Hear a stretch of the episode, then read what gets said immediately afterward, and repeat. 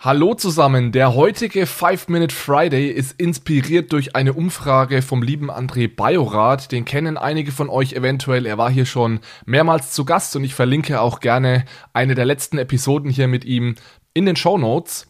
Und zwar hat André auf LinkedIn eine Umfrage gestartet mit der Frage, was ist die wichtigste Funktion des digitalen Euros? Es gab drei Auswahlmöglichkeiten, Offline-Zahlungen, Anonymität oder Programmierbarkeit. Also offline, anonym oder programmierbar, welches ist die wichtigste Eigenschaft des digitalen Euros? Und Stand ähm, Donnerstag, morgen, also diese Umfrage ist noch nicht allzu lange draußen, aber es kamen schon einige Antworten rein und es deutet sich eine klare Tendenz ab. Der Gewinner, der deutliche Gewinner ist aktuell die Programmierbarkeit. Ich sehe das anders und möchte euch heute kurz erklären, warum das so ist. Also erstmal eine, ein, zwei Klarstellungen, damit wir auch sicher gehen, dass wir vom selben reden.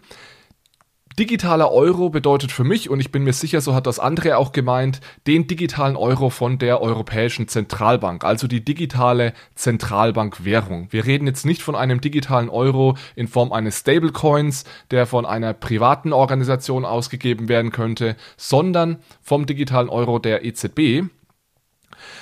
Und dann dieser Ausdruck Programmierbarkeit. Da muss man, glaube ich, auch immer differenzieren. Und zwar differenziere ich zwischen der Programmierbarkeit des Geldes, und danach hat André gefragt, sollte der Euro programmierbar sein, und der Programmierbarkeit einer Zahlung mit diesem Euro.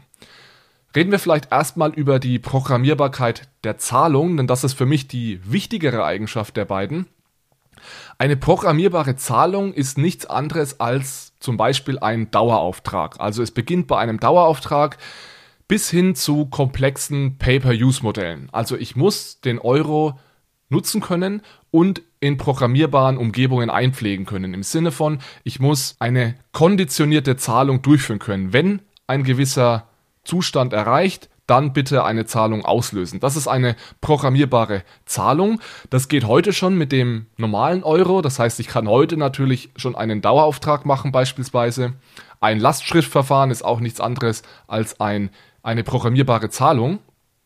Ich kann heute auch schon den, ich nenne ihn jetzt mal normalen Euro, den ihr kennt auf dem äh, Bankkonto, den kann ich auch schon mit Smart Contracts verbinden. Das heißt, ich kann eine, eine von einem Smart Contract ausgelöste Zahlung heute schon mit dem Euro im Konto abwickeln.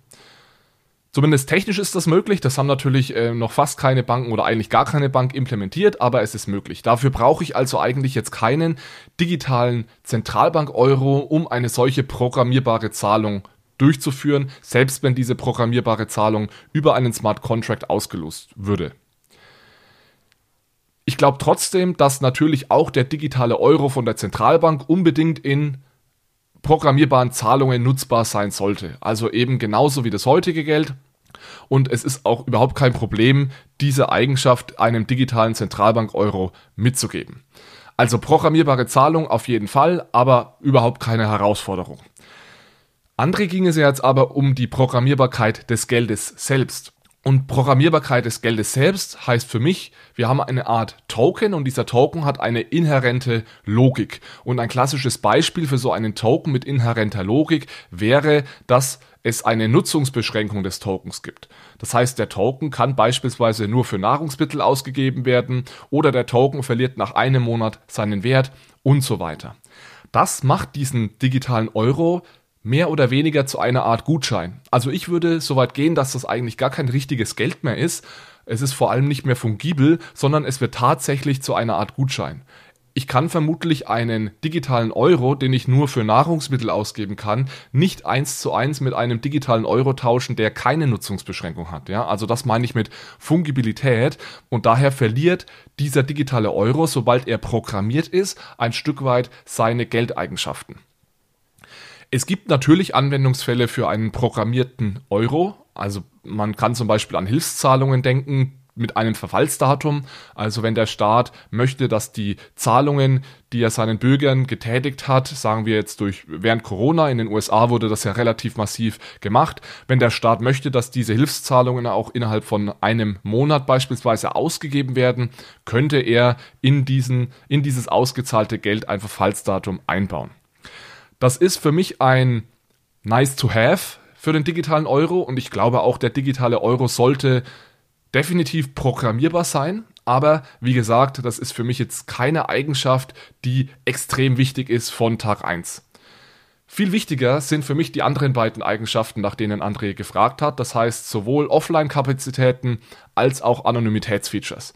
Denn in meinen Augen ist der digitale Euro ein Nachfolger, ein möglicher Nachfolger oder vermutlich der Nachfolger des Bargelds. Das heißt, sollte die Bargeldnutzung weiter zurückgehen, brauchen wir da eine Alternative und wir brauchen dann nicht in erster Linie ein Geld, das programmierbar ist, sondern wir brauchen ein Geld, das wir offline verwenden können und wir brauchen ein Geld, das uns bis zu einer gewissen Grenze zumindest Privatsphäre ermöglicht.